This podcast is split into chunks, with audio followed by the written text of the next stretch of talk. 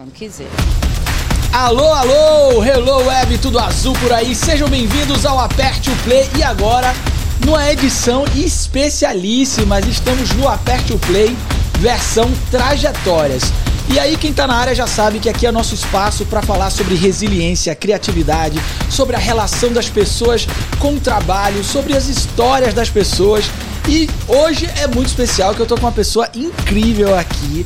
Ayla Menezes, ó. É. Seja bem-vindo, vou botar minhas palminhas aqui, ó. Ayla, eu tô com seu release aqui e você é tão plural que é difícil a gente te apresentar. Vamos lá, eu vou começar e você me ajuda, tá? Vá, vamos lá. Compositora, bailarina, cantora, intérprete e tudo mais que houver de direito na vida artística faz parte da sua trajetória. Exatamente. Já cantou com Carlinhos Brown, já fez parte do The Voice, Sérgio Mendes. Essa história eu quero que você conte aqui pra todo mundo. Hoje a gente vai entrar nessa trajetória de reinvenção, de vida e quantas vezes você precisou se reinventar. Me conte um pouquinho aqui, como é que alguém deveria te apresentar? Como é que você seria apresentada? Me conte. Qual é a melhor maneira de te apresentar? Eu acho que. Eu sempre costumo dizer, né? O mais importante de tudo, eu acho que eu gostaria de ser apresentada. Eu sou Ayla Menezes, filha de Verônica e de Luciano. É isso aí. Porque todas as outras coisas. São consequências disso. são secundárias. Eu primeiro sou filha de meu pai e de minha mãe, que é o que mais me orgulha. Uau. É, os princípios, a ética, o caráter, a dignidade e tantas outras coisas que eles me ensinaram desde muito nova. Para mim é o que eu tenho de mais importante dentro de mim. Uhum. Para mim é o que eu tenho de mais importante e desenvolvo de mais importante enquanto ser humano, enquanto pessoa na sociedade. É. As outras coisas são todas secundárias, Que maravilha. que ele vai agregando Que bonito isso. E ela vida. tá aqui, ó. Verônica tá ali, tá aqui com a Sempre. gente, é minha Ela colega trabalha de profissão. comigo, né? Minha mãe trabalha comigo, ela é psicóloga também, ela é professora, É. é, educadora. Meu pai colega. também é psicólogo. Sério? Sério. Ah, não, peraí. Revela isso aí. Olha, minha esposa é psicóloga, Thalita. E muita gente pergunta, e ela tá grávida agora. Hum. E muita gente já entra nessa conversa. Como é ter um filho e o pai e a mãe serem psicólogos? Eu acho que lá em casa eles utilizam muito comigo. e eu também cheguei a cursar psicologia, fazer vestibular, mas enfim, não, não terminei o curso Aham, por conta da música mesmo, das minhas prioridades. sim. E eu acho que meus pais utilizaram a psicologia, embora eles tivessem se formado. É, de- eu acho que tem uns cinco anos mais ou menos que eles se formaram e estão atendendo, enfim. sim. Mas eles sempre trouxeram essa coisa da psicologia lá para casa. Eu faço terapia desde os sete anos de idade. Ai, Hoje legal. eu tenho 33. Aham. Então, a terapia, a psicologia sempre foi uma coisa existente dentro do processo de, de criação e desenvolvimento, tanto meu quanto da minha irmã. Então, eu faço terapia dos sete anos de idade até hoje. Pretendo não parar nunca. Eu digo, você, ó, terapia tinha que estar na cesta básica. Sabe? É, Ser- né? Terapia é uma coisa que tinha que estar na cesta básica das pessoas. É assim. um direito universal, né? Ai, gente. Se todo mundo fizesse terapia, o mundo era muito mais feliz. É, que maravilha. A gente seria muito mais leve. E me conte esse processo então. Você é tão plural, já teve tantas atuações em tantas áreas. E aí depois eu quero ouvir esses detalhes aí, porque a gente tem aqui, ó. É, já teve experiência aí com Daniela Mercury, com Carlinhos Brown, o The Voice eu quero saber também. E Sérgio Mendes, porque Sérgio Mendes é um ícone pra mim, assim. É uma- um cara incrível, eu quero detalhes De verdade. disso. Mas me conte, você acabou de comentar que chegou a cursar psicologia. Sim. E como foi essa trilha entre a arte e as carreiras tradicionais? Porque eu sei que isso não é uma trajetória fácil. Não. Não é, né? É uma trajetória que provavelmente de encontros e desencontros. Como é que foi isso? Me conte. Eu nunca tive dúvida de que eu seria da arte. Sim. Meu avô, é o palhaço mais antigo no mundo, faleceu aos 101 anos, palhaço Pinduca. Ai, que legal! Minha mãe já trabalhava nos shows dele. Que maravilha. Na- eu, dentro da barriga de minha mãe, já fazia parte do show. Então, Aham. eu sempre tive convicção, desde muito pequenininha, que eu entraria no, no meio da arte. Sim. Desde muito pequenininho eu tenho vídeos, tipo bebê mesmo, assim, tipo com um aninho, dois aninhos, já trilhando o caminho de dança, de canto, de câmera. Eu não podia ver uma câmera. Quando minha mãe fazia assim, ai lá, e filmava eu pequenininho, já, já soltava tchau muito, sabe, se beat, assim. Aham. Então, é, aos cinco anos eu entrei no balé clássico. Sim. É, na verdade, eu, eu me inseri no contexto do- da arte através da dança, através do balé clássico, aos cinco anos de idade. É, aos sete, eu entrei e participei de um karaokê no colégio que eu estudava, no colégio integral. Uhum. E nesse karaokê, eu venci o karaokê. Eu nunca tinha cantado, né? Nada. Nada. Eu disse não. Isso aqui é o que eu quero para minha vida. Eu amo dançar, dançar é muito maravilhoso. Mas a música ela me, trans, me faz transcender, assim, Sim. ela me faz voar. Sim. E de lá pra cá eu não parei nunca mais. Trabalhei também fazendo propaganda infantil de eh, supermercados e coisa e tal. Pequenininha eu já trabalhava, né? Com Aham. sete anos de idade foi quando eu comecei efetivamente a trabalhar. Sim, sim. E conciliava isso com a escola, sempre foi prioridade o estudo lá em casa, mas a arte também sempre caminhava lado a lado Uhum. com, um, um- com, com, com o estudo. Sim. Sempre foi possível. Meus pais sempre tornaram isso muito possível. Então eu sempre tive essa convicção. Muito embora eu tivesse estudado para fazer medicina Aham. na área de legista perito criminal. Nossa! É. Como é que vê isso? Legista perito criminal. É, dentro da área forense, né? Aham. Dentro da área de perito criminal. É uma área que desperta curiosidade, né? Eu acho. Deve ser uma coisa assim. eu, né? eu é, realmente sempre fui muito apaixonada. Tipo, Uhum. É, desde muito nova, é, essa questão de enterro, de ir no necrotério de visitar do Nina, essas coisas, se- nunca me assustaram. Sempre foi coisas que eu amava. Mas isso é uma coisa doida, porque quando eu era criança, o Museu do Nina era algo extremamente visitável. Sim, eu fui. mas de mais acesso, né? É, tinha uma história que tinha lá a cabeça de Lampião em.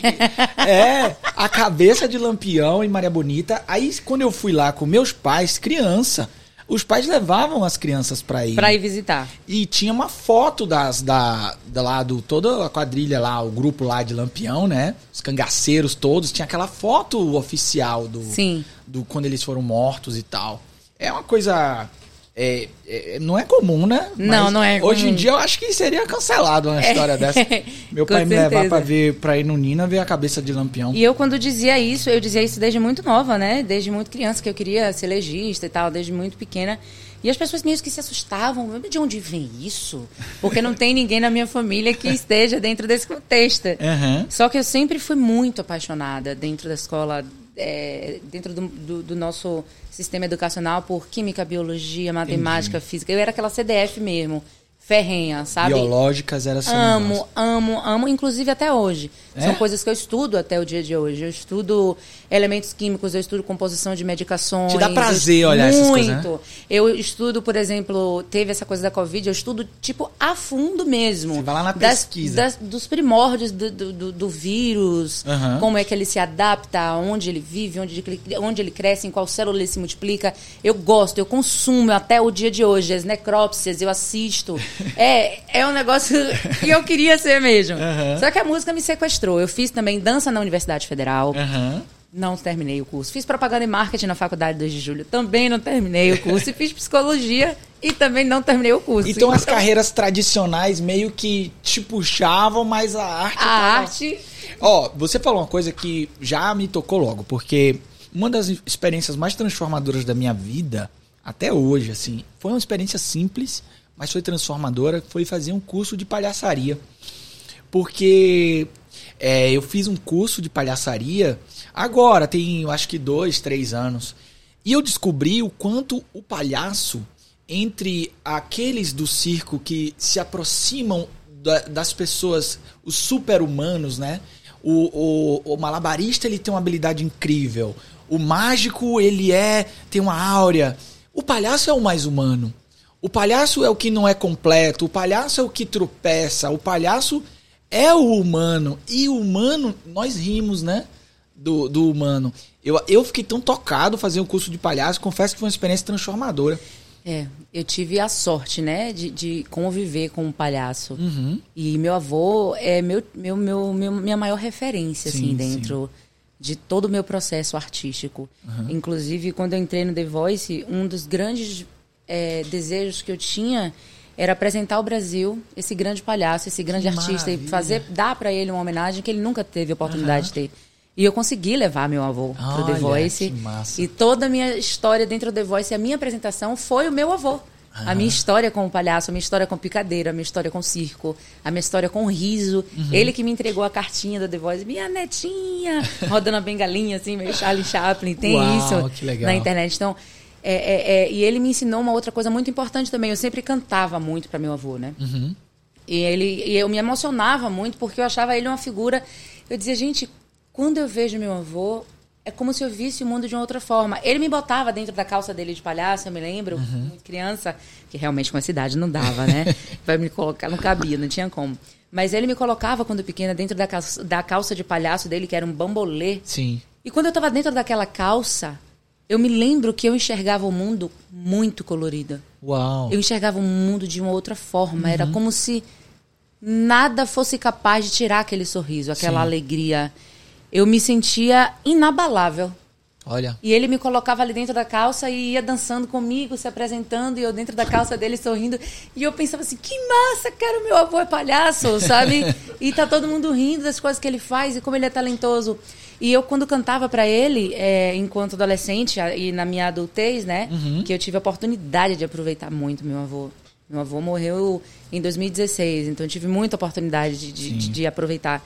E eu chorava muito todas as vezes que eu cantava, que eu pensava assim, gente, como ele é sagrado Aham. cantar pra ele, ser neta Sim, dele. sim. E aí eu parava de cantar uma certa vez, eu tava no palco, aí chamei ele pro palco, aí parei de cantar chorando. Ele chegou no meu ouvido e fez assim: Você sabia que nem sempre o sorriso do palhaço é um sorriso? Que às vezes por trás do sorriso do palhaço tem uma lágrima? Uau. Então nunca pare de cantar. Aprenda a cantar chorando também. Sim. Se a gente pode cantar sorrindo, a gente pode cantar chorando. Não pare. As lágrimas decoram o rosto também. Ó, me arrepiei agora aqui, viu? Nossa, quando ele me disse aquilo, eu digo não. Que, que, que coisa especial. E comecei a aprender a cantar chorando. Eu hoje consigo chorar literalmente e continuar cantando, que é um exercício bem difícil. Eu acho que mas- daí vem a coisa da intérprete, né? É, Sim. Que, que vive aquela emoção e, e realmente reproduz aquela emoção. Isso traz uma profundidade. Você falou uma coisa muito importante aí. Você falou que dentro da calça Dele. dele você se sentia, e você usou uma palavra, acho que foi. é, Inabalável? inabalável. Sim. Na, na psicologia, os primeiros estudos sobre resiliência, eles eram sobre crianças que moravam em situações difíceis, mas o nome que era dado, dado a essas crianças era invulnerável, crianças invulneráveis. Era como se houvesse uma característica ali de, olha, as adversidades não serão tão grandes porque eu tenho uma proteção para essas adversidades. E eu acho que veio muito essa imagem que você construiu. Eu vejo cores onde às vezes podem não existir Tá em cores. preto e branco e eu vejo cor. Exatamente. Você acha isso. que isso te ajudou nessas reinvenções de carreira que você teve? Acho que em toda a minha vida. Entendi. Acho que em toda a minha vida é, eu tive que me reconstruir muitas vezes. Aham. Tanto artisticamente quanto psicologicamente, emocionalmente, Sim, né? sim. Eu tive minha primeira depressão aos 11 anos de idade. Até hoje não sabemos o motivo. Uhum. Sim. Fui diagnosticada também aos 11 anos de idade com síndrome do pânico. Uhum. E hoje tenho é, síndrome do pânico. A depressão, é, é, eu sei quando ela chega e a gente tem uma relação já de intimidade. Entendi. Porque não adianta a gente se apavorar. diante- Eu aprendi isso, né? Uhum. Não adianta a gente se apavorar diante dessas patologias mentais, Sim. né? E virar inimigas. Ai, tá chegando, que ódio, odeio a depressão. Deixa eu ver o que é que ela quer me dizer. Uhum. Deixa eu entender para que ela serve para mim. O que é que eu preciso aprender a lidar comigo. Quais são as minhas sombras?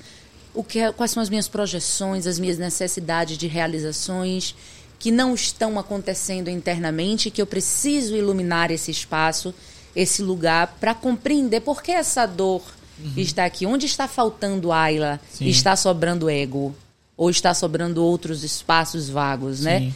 Então, é, é, eu fiz é, as pazes com a depressão em 2016.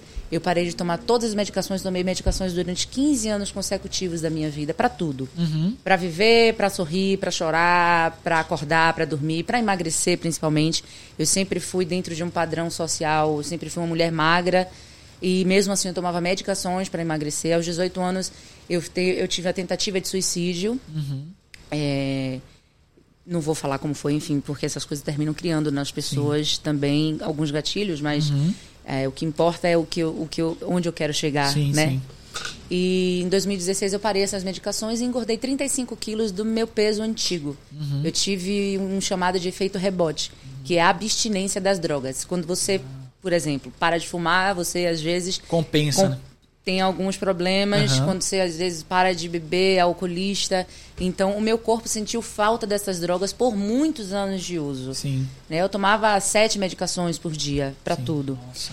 E olha a quantidade de vezes, né, que eu Aham. tive que me reinventar, sendo que isso desde os 11 anos, né? Então, nesses altos e baixos, em 2016 foi quando eu parei de tomar as medicações e foi quando eu engordei e eu disse assim, não, deixa eu ver junto com minhas com minha psicóloga e com minha psiquiatra quem é essa Ayla que tanto dor, que tanto sente dor? Por que, que eu tô botando tanto ela adormecida? Por que, que eu não quero ver? Com o que é que eu não quero lidar? Que eu tô tomando esses remédios e não tô prestando atenção na minha alma que grita. Sim. Né? A depressão é uma dor da alma. É algo que traz pra gente, às vezes, coisas que a gente não consegue nem perceber. É- é emoções, sentimentos que a gente não consegue dar conta. Estão no inconsciente. O nosso consciente, às vezes, não mostra, a grande, quantidade, a grande maioria das vezes, não mostra pra gente qual é o eixo do problema. E eu digo, não, vou deixar essa Ayla desabrochar.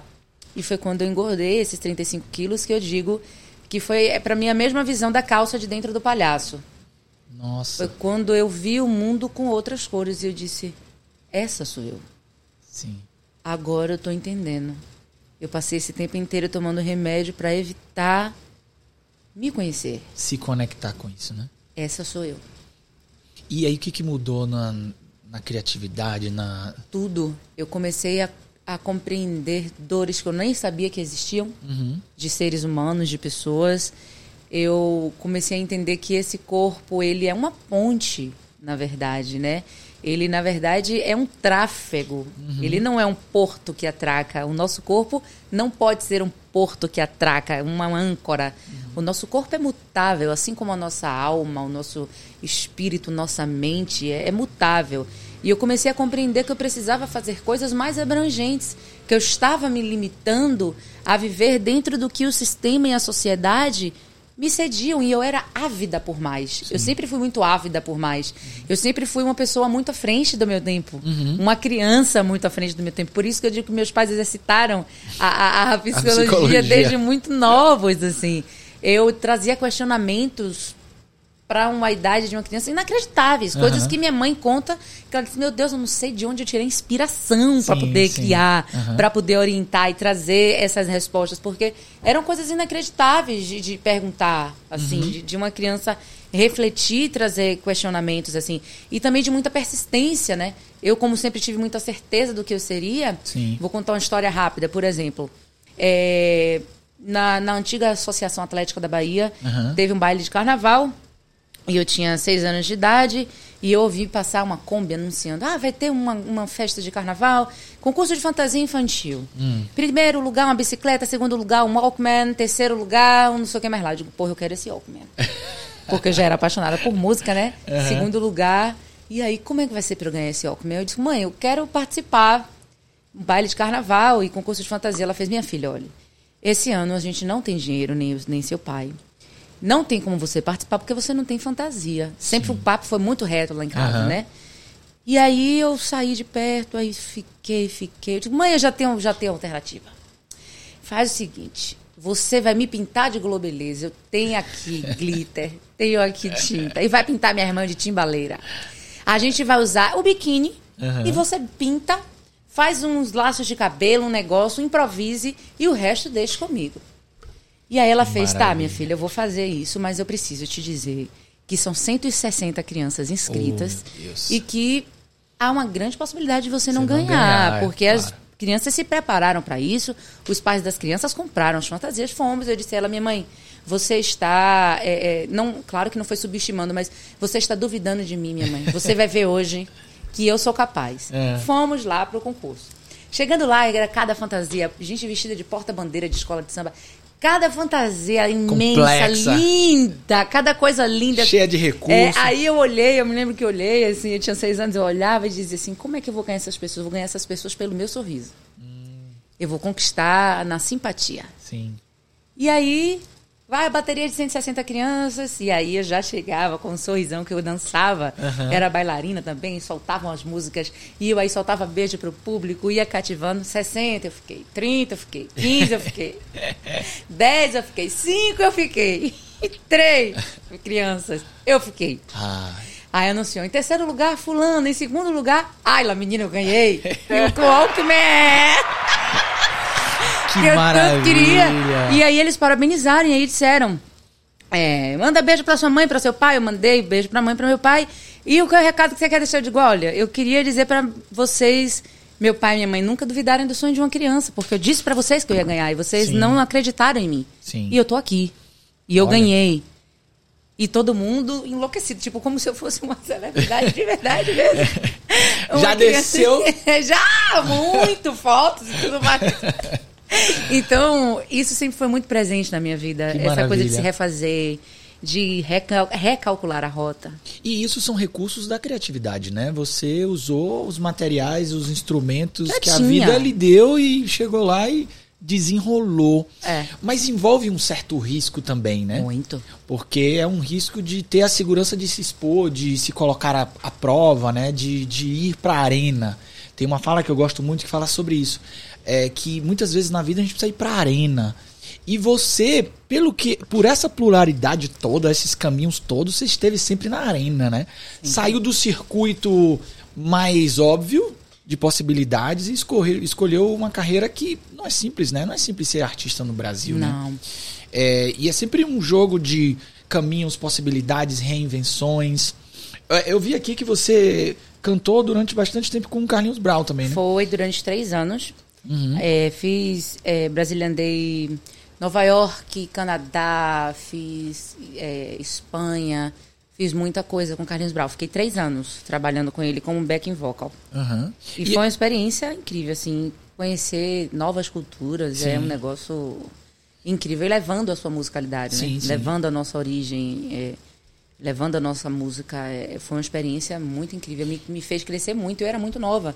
Na verdade, eu comecei tudo muito novo, muito nova, né? Aham. Eu, com 19 anos, foi quando eu fiz a primeira turnê pelo mundo Uau. né, com Carlinhos. Eu comecei muito nova. Fui a primeira mulher a montar uma banda de pagode em 2007, onde não tinham mulheres protagonizando na cena ainda. Eu fiz uma banda toda de mulheres cantando pagodão, groove arrastado, trazendo o contexto do empoderamento feminino, trazendo os questionamentos enquanto mulher dentro do, do movimento tão masculinizado que é o pagode, tão machista, qual era o lugar que eu ocupava naquilo. Então eu sempre fui uma, uma, uma mulher à frente do meu tempo, Aham. uma criança à frente do meu tempo. E é como você falou, isso é uma arena. Sim. Ao mesmo tempo que existem pessoas que vão dizer, nossa, que legal, que bacana. Existem pessoas que dizem, ah, isso é uma, uma- uma maluca. Qual a Aham. necessidade disso? Aham. Ai, que menina exibida, que menina espótica, pra que isso? Então você, ao mesmo tempo que conquista torcedores, você conquista também uma antipatia gratuita, Gratuita, que é né? real. Eu sofro muito isso de haters Uhum. na internet, né? Eu vivo muito essa realidade. Não tem um dia que eu abra minha rede social que não tenha ofensas, assim, É. coisas brabas. Sim, sim. Inclusive, é, é, tem, um, tem, tem um ano, um ano e meio, que eu postei um vídeo meu num dos aplicativos e viralizou. Tem mais de 30 milhões de acessos esse vídeo. Sim. E determinadas pessoas pegaram esse vídeo, deturparam, fizeram uma montagem em cima desse vídeo e veicularam como propaganda é, política, enfim, várias Aham. coisas. E eu tive que entrar na justiça. São 13 processos. Nossa. Nossa. E falando do meu trabalho, que eu fazia apologia a umas coisas que são Nada a ver, né?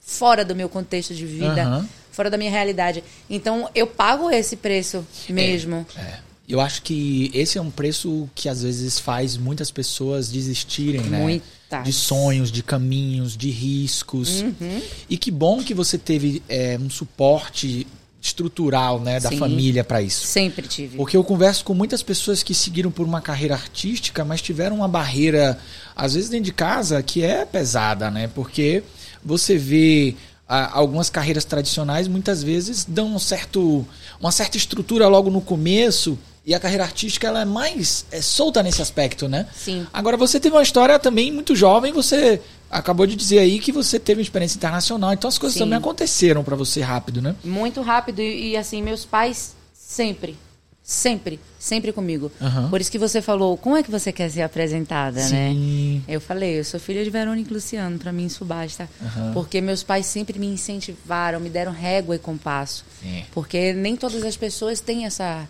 essa sorte dos pais incentivarem a arte.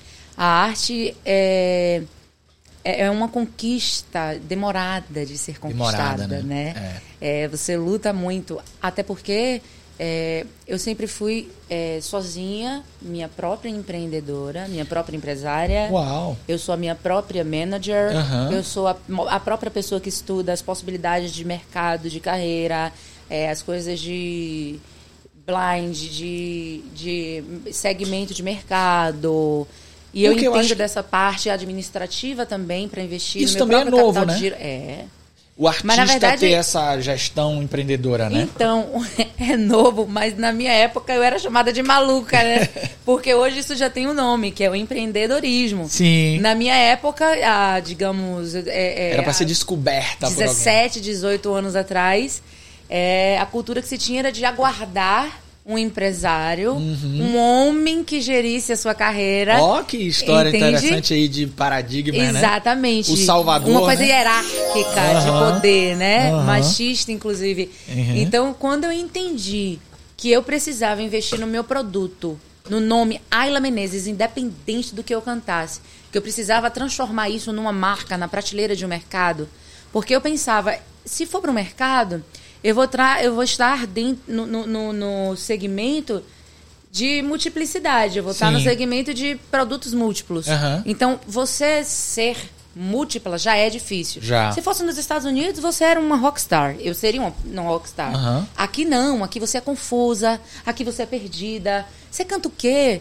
Mas você canta pagode, mas você Qual é também o canta rótulo, MPB, né? mas você também canta samba, mas você também é atriz, mas você também é comunicadora, mas você também é bailarina, mas você também é compositora. Que confusão, menino. O que é que você quer da vida? Eu quero tudo.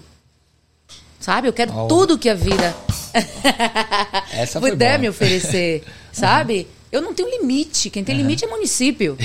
Entende?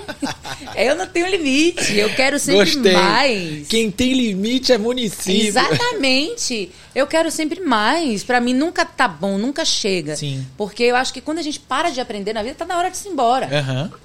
Eu quero aprender sempre. Sim. Eu quero estar viva e exercitar o que tem dentro de mim, as minhas demandas. Mas, Isso há um, é minha cura, mas, há um, sabe? mas há um preço é, que é um preço de certa instabilidade sob o ponto de vista de outras trilhas, né? Sim, muita Porque instabilidade. tem, uma- inclusive, de um mercado que mudou completamente nos últimos anos, né? Que é o mercado cultural, vem mudando. A gente não tem mais aquele.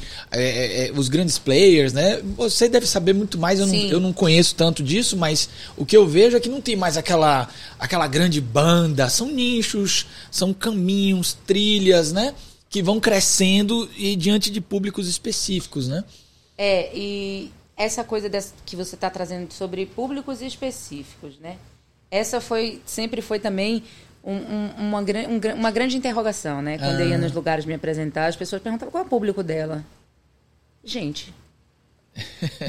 né? Meu público é gente. Aham. É quem se afina comigo de alguma forma. Como é que eu vou poder. Quem sou eu Aham. para chegar e dizer meu público é tal? Sim. E limitar a minha arte. Isso é você se limitar. Eu não me limito. Uhum. Eu não me explico. Eu não vim aqui para me explicar. Eu vim para confundir Tem mesmo. Tem, uma frase que eu gosto que fala assim: definir é limitar. Claro que é. Então eu sempre fiquei me questionando, isso sempre me intrigava muito. Eu sempre dizia, gente, por que que eu preciso ter todas essas respostas com 19 anos de idade, com 18, com 17 anos de idade? As pessoas estão com 60 e não sabem ainda, por que, que eu tenho que saber?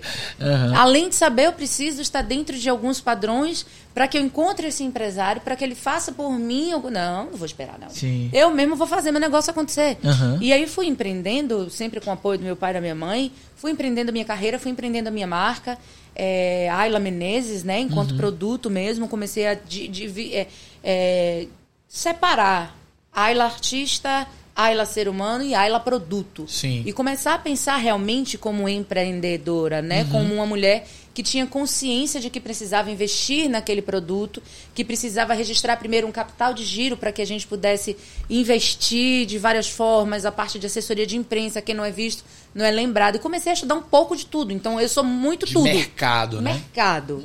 Eu sou um pouco de tudo, sabe? Eu, eu não, nunca tive uma equipe que trabalhasse comigo e que eu delegasse essas funções. Sim. Eu sou aquela que prende o repertório no chão, escolhe todas as músicas e faz a produção musical, dá que lê o contrato e assina e diz sim ou não. Ou estipula o valor do show. A gente, eu com, com minha mãe, a gente é, estipula essa coisa do valor do show. Então, tudo que existe no meu trabalho é a minha alma. É. É, parte de mim, sou eu. Não tem nada ali que diga assim, não, vamos fazer sem ela saber. Não. É, me corrija se eu estiver errado. Eu acho que quem tá dando um grande show nisso aí, representando essa questão é a Anitta hoje, né? Não, não tem igual. É um negócio assim meio Não até é, emblemático de quanto A ela Anitta é essa única. gestão de carreira. Anitta é, é- é- ela traz essa, essa porrada, assim, né? E muito nova também, É, né? Anitta, muito nova. Ela traz é, é, é, essa resposta muito rica e acho que muito satisfatória para mim, pelo menos, enquanto é, mulher empreendedora. É, eu, eu, eu me inspiro muita coisa nela, assim. Aham. Eu vejo muitas coisas nela, até por ser mais velha e pensar assim, já vivi isso. É, porque tem, tiveram as precursoras, né? Eu já vivi isso. Ó, você massa. como essa antena que capta isso tudo, você teve uma experiência, eu não quero pular muitas etapas na sua Não, vida, mas eu quero lá. saber logo disso. você trabalhou durante um tempo, inclusive deu o nome a um dos discos mais interessantes do Sérgio Mendes. Conte Sim. aí, como é que foi essa história? Cara, foi uma experiência incrível, né? Aham. A gente pri- primeiro mandei a composição pra ele, que era a raiz brasileira samba de roda. E ele se apaixonou pela música e fez: Não, isso vai ser o nome do meu disco. E você também vai cantar. Eu digo: Meu Deus, eu vou cantar o disco de Sérgio Mendes, não acredito! E é, é porque eu sou compositora também. Eu tenho Aham. canções gravadas por Preta Gil, por Daniela Mercury. Eu gravei um disco com Daniela Mercury É, em 2013. Alma Feminina. Alma Feminina é o nome da música. Da o nome música. do disco é Daniela Mercury e Cabeça de Nós Todos, que era uma antiga banda. Eu lembro que dessa banda. Eu lembro dessa Daniela Exato. Mercury e Cabeça de E Nós. Cabeça de Nós Todos. Aham. Então, é, eu era compositora e várias músicas minhas estavam no disco. Inclusive, Alma Feminina concorreu a um Grammy latino-americano. Uau. É uma composição minha. E essa música de Sérgio Mendes concorreu a um Grammy mundial. É. Eu concorri com Beyoncé, com Laia, tipo, muito metida, sabe? e tenho músicas gravadas por Ana Carolina, por Preta Gil, por Sérgio Mendes, por Daniela Mercury. Então eu também que que- galgo nesse caminho de O, o que, compositora. que precisa pra compor? Inspiração. E o que é inspiração? Verdade. Verdade, né? Verdade. É sentimento? É, vida? é, eu acho que é você conseguir dar vida aos seus sentimentos, transformando ele em palavras que sejam um inconsciente coletivo. Mas há um processo ou há uma, Pra mim, vem. um parir? É um parir. É um parir? Parir completo. Tem gente que só escreve, ou tem gente que só traz a melodia. Aham. Pra mim é um parir completo. Vem melodia e, e- e letra toda, toda é, é, tudo pronto. Tem uma música minha mesmo? mesmo que chamada Eu Sou do Samba. Aham. Que em alguns momentos, né, na, na carreira eu já pensei em desistir, óbvio, Sim. por ser muito difícil. E aí um desses momentos eu falei, pô, eu vou desistir de cantar, cara, eu não aguento mais. Com conversa com o cara lá de cima e disse a ele, ó, não tá dando mais, Aham. sabe? Eu preciso é, realizar o que todo mundo da minha idade realiza. E Sim. ainda não chegou o meu momento e a instabilidade financeira é muito também algo que aperta muito nesse meio de música. É. E eu pensei, eu vou parar de cantar, eu não suporto mais sofrer dessa forma. Sim. Bater nas portas, elas não se abrirem. Se você tiver alguma coisa aí, pai, pra me dizer, me diga, porque eu tô desistindo. Aham. Eu cheguei a parar, a parar de cantar há dois anos Nossa. mesmo. E aí eu fui tentar dormir, isso já era noite, chorei muito durante o dia. E aí ele me mandou uma música em um minuto. Eu escrevi a música, letra e melodia junto. Vou cantar pra você aqui agora. Vá, vamos. Eu fiz o mundo chorar com a história de quem acredita que veio à vida com a missão de cantar. Eu só agradeço ao que a vida me deu de presente. A música chora e sorri com o sorriso da gente. Quando eu soltar minha voz, respeite o meu canto. Meu dom Deus que deu e eu vou espalhar pelo mundo. Nasci pra cantar tristezas e felicidades. Canto com a alma e o meu peito transborda a verdade. Eu sou do samba e trago na força da voz a minha fé. Eu sou do samba, o samba está comigo para o que der e vier. Veio pronto. Uau! Não tem um rabisco na letra dessa música. No papel. Não tem um Sério? rabisco. Não tem um rabisco. Não tem uma palavra que eu tenha cortado. Passa, eu tenho o manuscrito de. Que eu, loucura, eu sou de mano. eu sou do manuscrito, né? Eu Aham. sou antigona pra essas Sim, coisas, assim. sim. Eu não sou da, da era do celular, de compor em celular, Aham. em nada disso. Eu gosto de escrever mesmo. E eu não tenho uma palavra cortada nessa Eu, música. eu sou fascinado por histórias, então quando você traz o contexto, ela tem um impacto muito forte, essa música, né? Essa música me trouxe de volta pra vida. Aham. Ela me trouxe de volta pra arte, pra vida, pra esperança, pra tudo, assim, sabe? Sim, sim. Eu sempre é, é, é, cantei a minha história com, com músicas. Minha história é toda feita por músicas. É, é, também tem uma outra composição minha com Tarsila Almeida, que, foi, que é nesse momento do pagode que a gente está vendo muito mais mulheres né, é, no pagode. Isso me deixa muito feliz, porque quando eu era lá atrás, a única, eu não tinha. Quando você pergunta assim, quem era a sua referência? Não tinha. É, não tinha. Era vazio, assim, porque eu dizia, não, não, tem uma mulher que cante Aham. pagode para eu me espelhar, para eu dizer assim, ah, quando crescer eu quero ser igual a ela, né? Aham. Eu gostava de Beyoncé e teve época que a galera aqui me chamava Beyoncé do pagode. que eu sempre gostei de unir essa coisa da dança e do canto. E aí eu pensei assim, como é, é o meu processo enquanto mulher cantando pagode? Eu não posso querer cantar, não é que não possa, né? Mas o meu intuito, Sim. eu não gosto muito dessa palavra, não posso.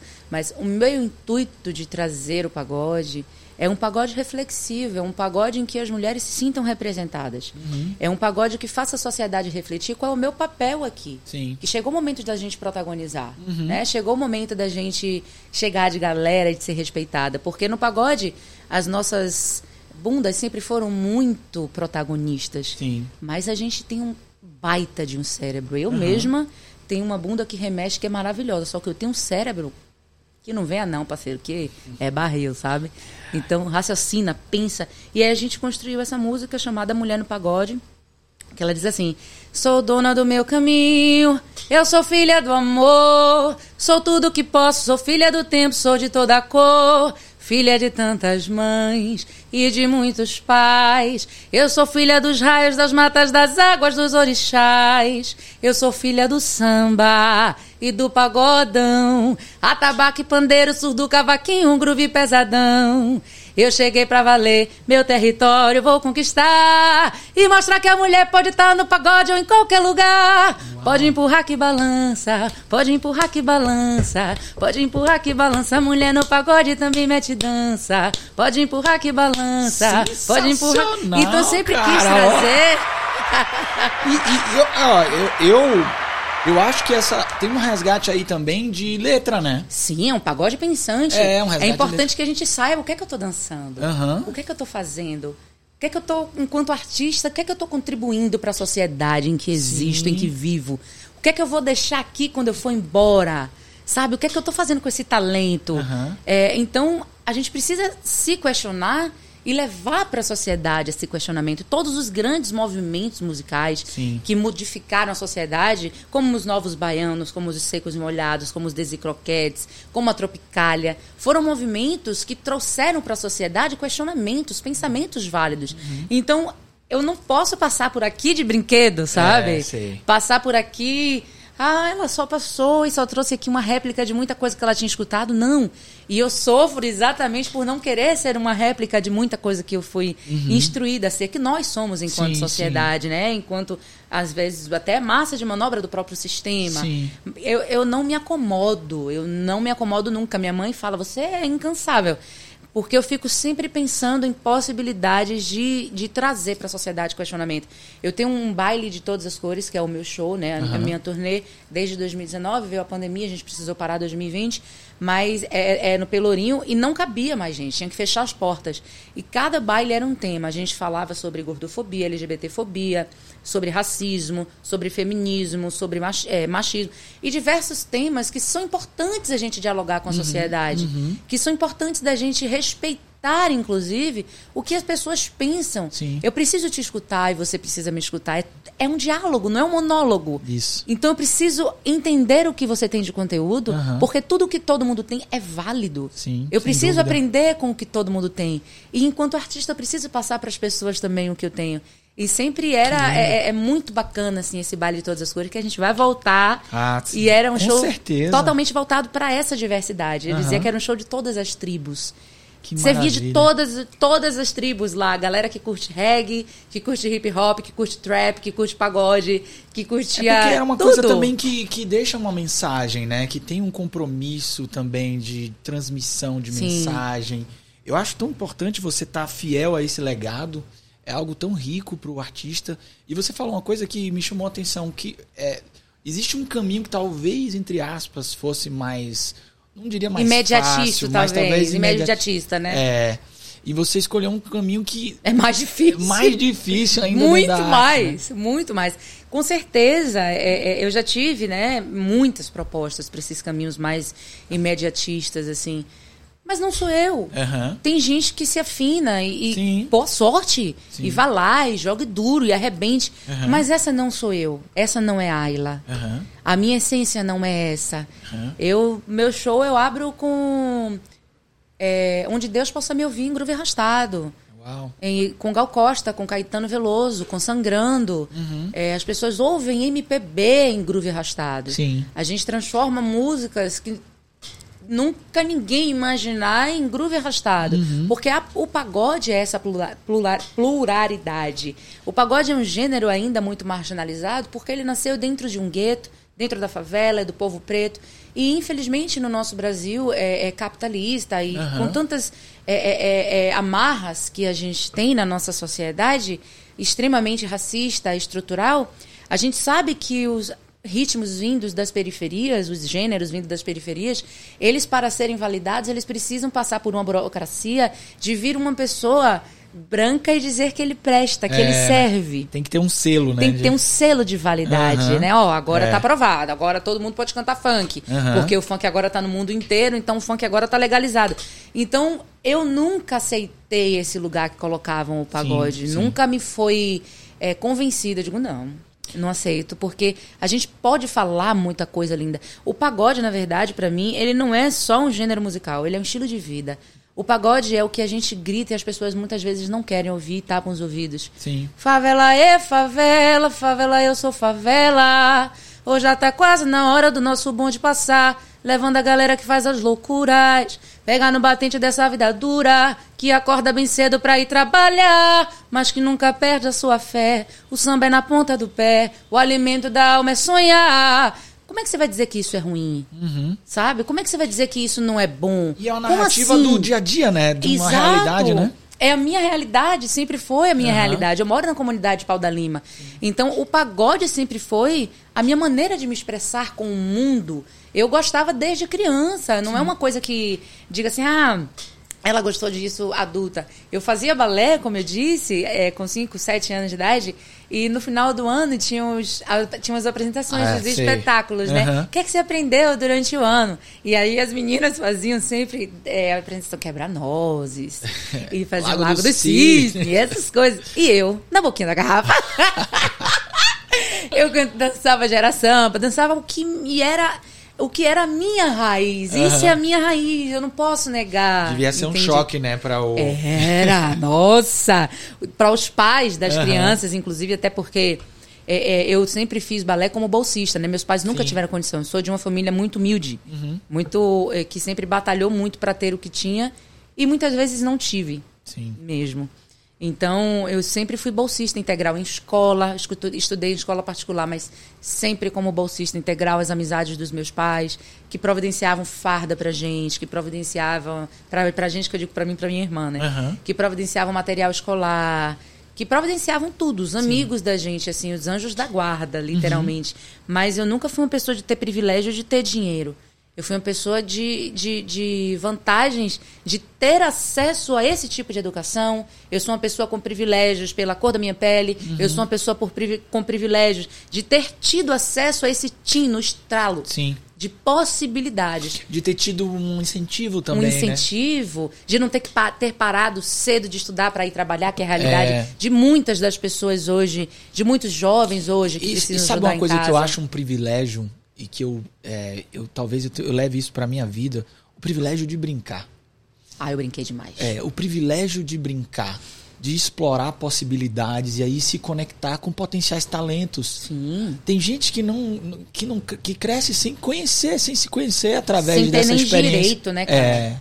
Sem ter nem direito. Sem ter nem brincar. direito. A gente vê essas crianças é, na sinaleira e tudo, eu fico pensando, e essas, e essas infâncias interrompidas, É. sequestradas? Isso.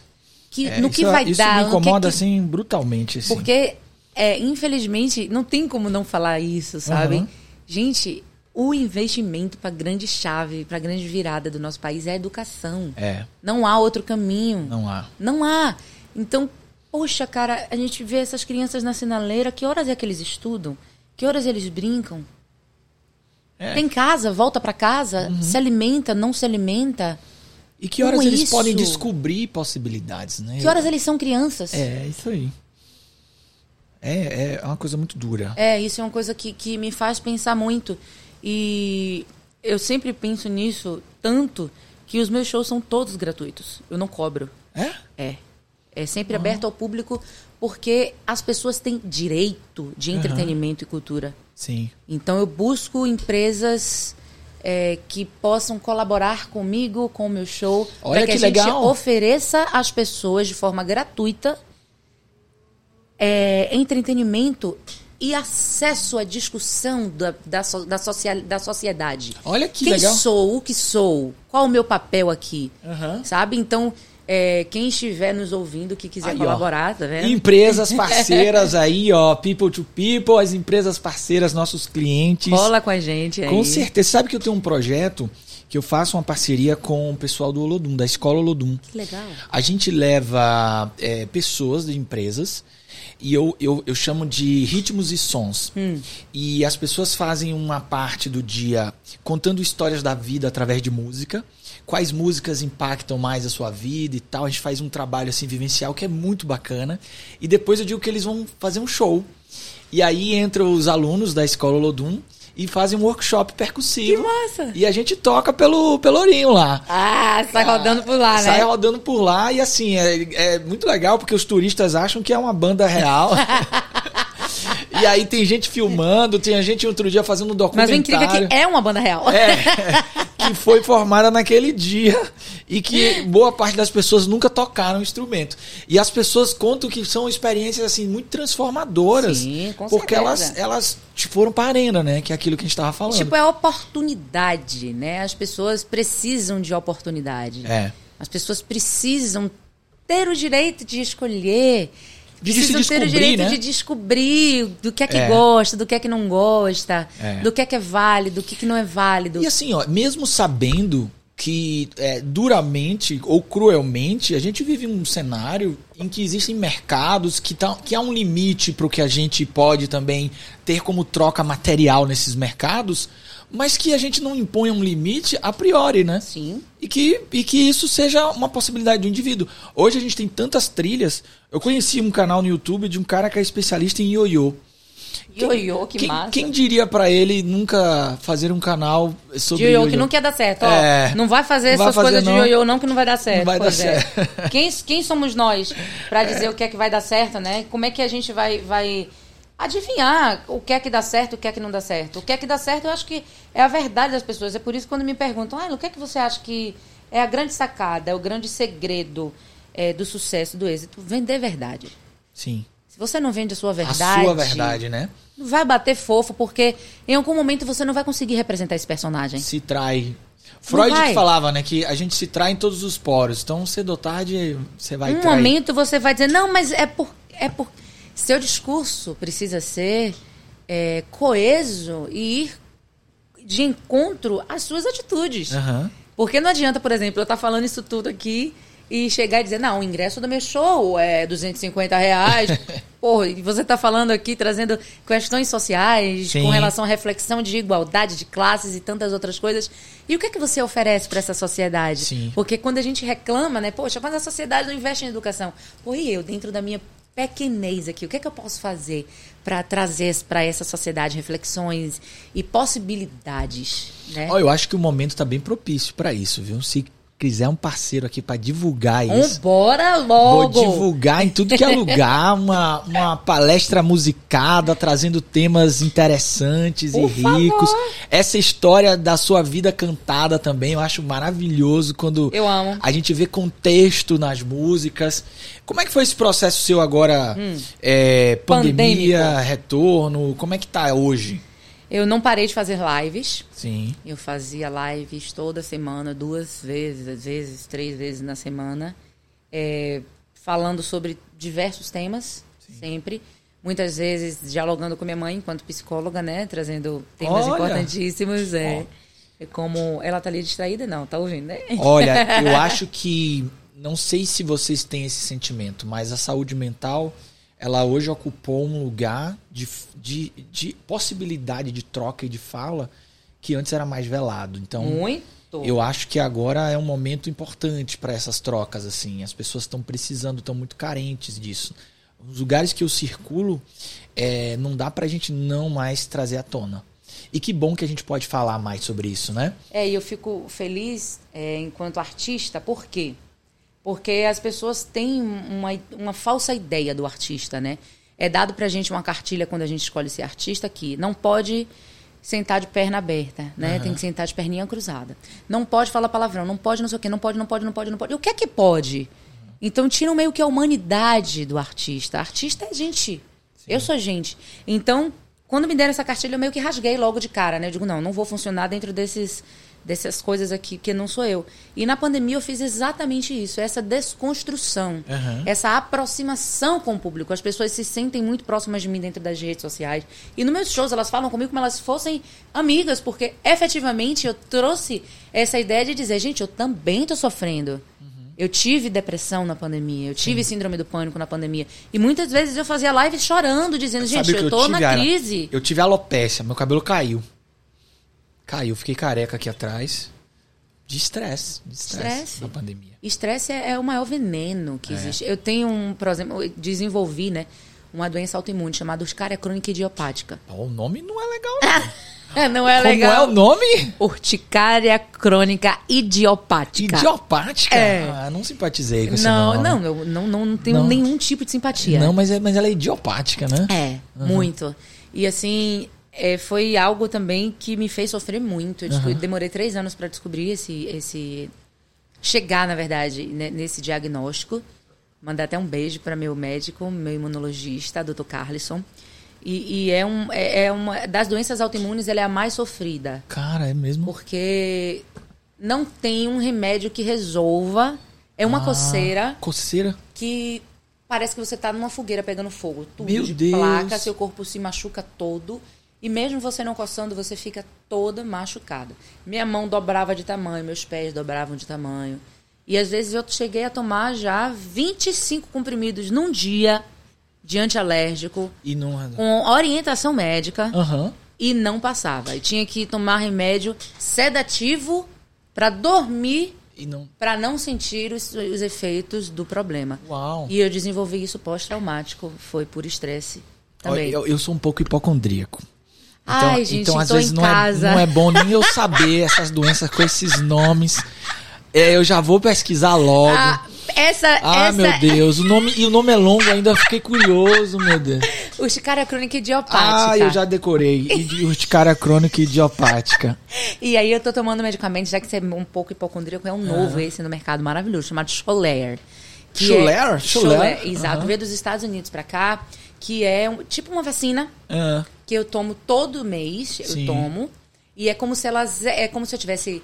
Essa urticária crônica idiopática é como se eu tivesse alergia ao meu próprio sangue. Então ela reinicia a produção das células com histamínicos, ou seja, com antialérgicos, dá né? um boot Dá, com- Isso. E aí elas se reprogramam e eu vivo um mês de paz. Ai, meu E Deus, eu assim descobri to- uma coisa pra eu pesquisar agora. Urticária crônica idiopática. E agora eu sou outra pessoa. Ah, Eu tenho dois anos fazendo tratamento. Eu tenho vida. aham, Porque eu não tinha vida. imagino, Eu não tinha vida. imagino. O meu cabelo caiu só. É alopecia areata. É um eu sei, eu conheço. também. Eu conheço. Eu tive na barba e depois fui no, no cabelo. Na verdade, eu acho que essas questões todas são muito psicossomáticas. É, estresse, eu acredito tipo, plenamente nisso. Eu já sei os sinais, assim, quando eu, eu passo muitas noites sem dormir bem, aí eu já começo a entender que alguma coisa vai começar. Eu sempre rolar. passo muitas noites sem dormir. É, você falou, mas eu sou viciado em café. Você não toma café. Não Imagine se tomar café. É, não tem condição. A gente tava falando exatamente disso. É. Eu não tomo café. E eu tenho insônia, tipo, brabona mesmo. De, de, de- Só que a minha insônia eu produzo. É, Ela sim. não me apavora. Aham. É, não é uma insônia que me faz sofrer no sentido de sentimentos é, pessimistas, Sim. pensamentos ruins. Não, eu produzo. Eu fico ávida por A escrever, fazer. cantar. Eu saio doida, dá vontade de sair doida, vou correndo pelo condomínio. Sabe? É aquela coisa assim, é de energia mesmo. Uhul, bora dançar! Animadíssima! Meu Deus. Eu saio do meu show, as pessoas estão exaustas por Aham. mim. Eu, por mim, começava um circuito de carnaval. Meu eu chego, Deus. já começo a dançar em casa e já boto música e já danço e fico, fico, fico. Todo mundo vai dormir, eu fico Elétrica. É. sozinha. Fico solitária, minha vida. Carreira solo, minha vida. Notívaga. Você é a noite que é seu, Total. seu lugar. De noite, eu acendo mais que vagalume. Eu me sinto a própria iluminação da cidade de Salvador. É mesmo? É. Eu não. Se eu, se eu tomar um café, eu fico assim. Agora, sem café, eu fico triste. A vida fica menos colorida. É mesmo? É, o café. Nossa. Café é um pouco vida, eu acho, pra mim. café eu, Eu sou sei. só na água mesmo. É não dá sério? pra ser o café. Não dá. Não tem Evolução, viu? Imagine se eu tomasse café, eu ia ser deportada do país, né?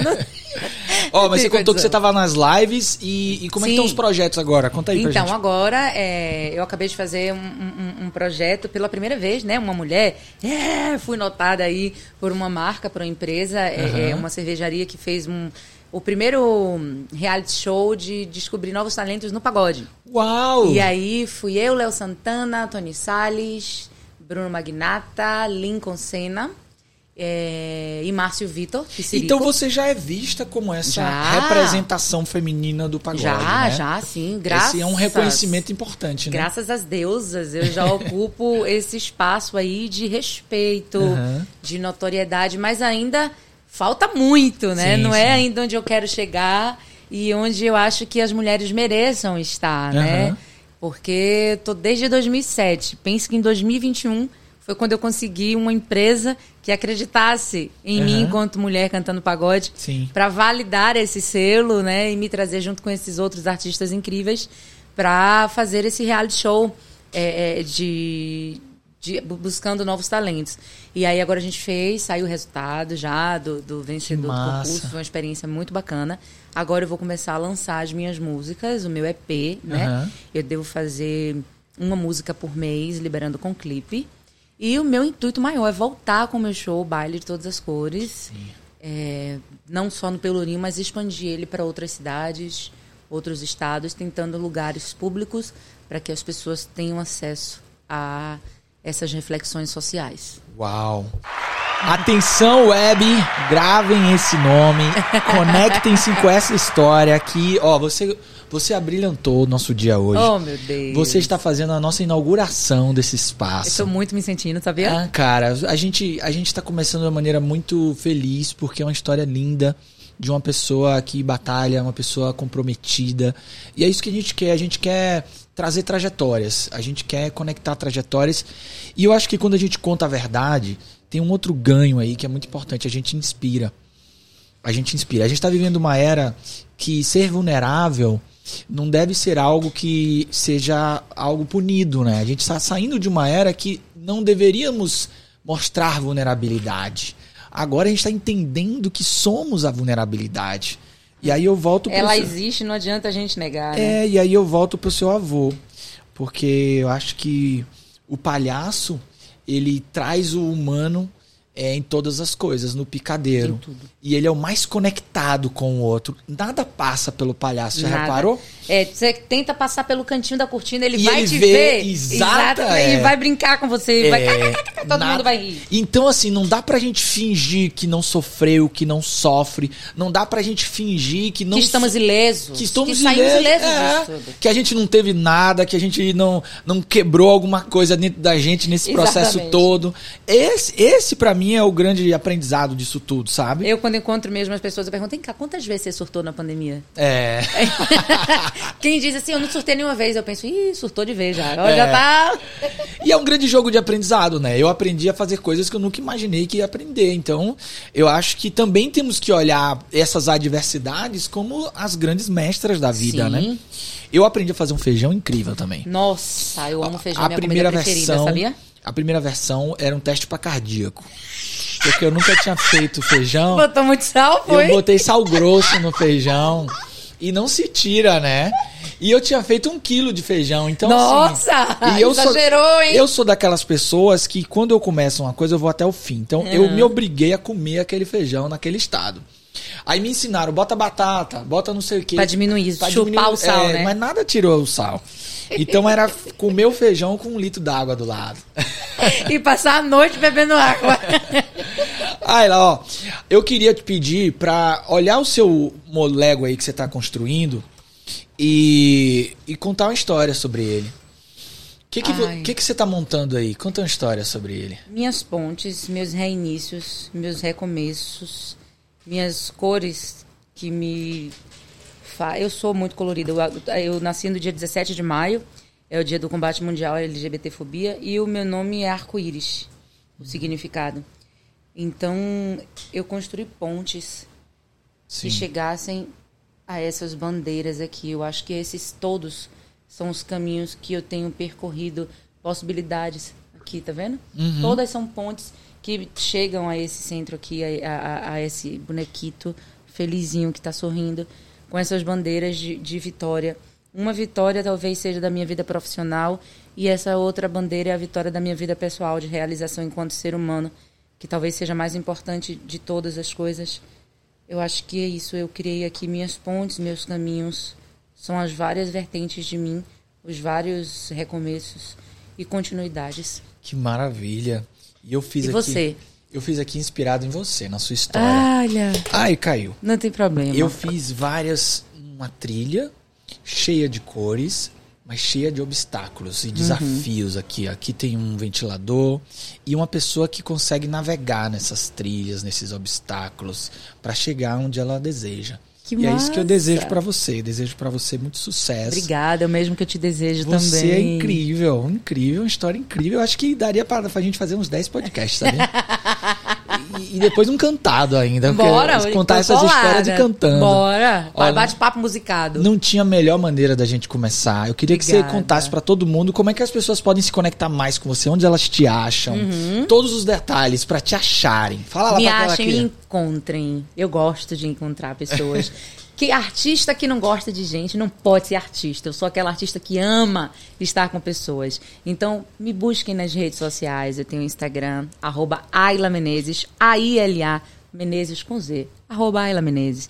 Eu tenho TikTok, eu tenho Kawaii, eu tenho Facebook, eu tenho tudo que vocês imaginarem. Meus, minhas músicas todas estão no Sua Música, meus CDs, tem SoundCloud, tem Palco MP3, tem YouTube, tenho tudo que vocês imaginarem. Não tem dificuldade de me achar. A-I-L-A, Ayla Menezes, essa sou eu, filha de Verônica e Luciano. Uau, quero agradecer, Ayla. Muito obrigado. Obrigada a você. Olha, se você gostou desse papo, então coloca aí os comentários, ajudem a compartilhar, se conectem com essa pessoa incrível. Obrigado a todos. O play tá on. Valeu, obrigado, Ayla. Obrigada! Valeu. Obrigado.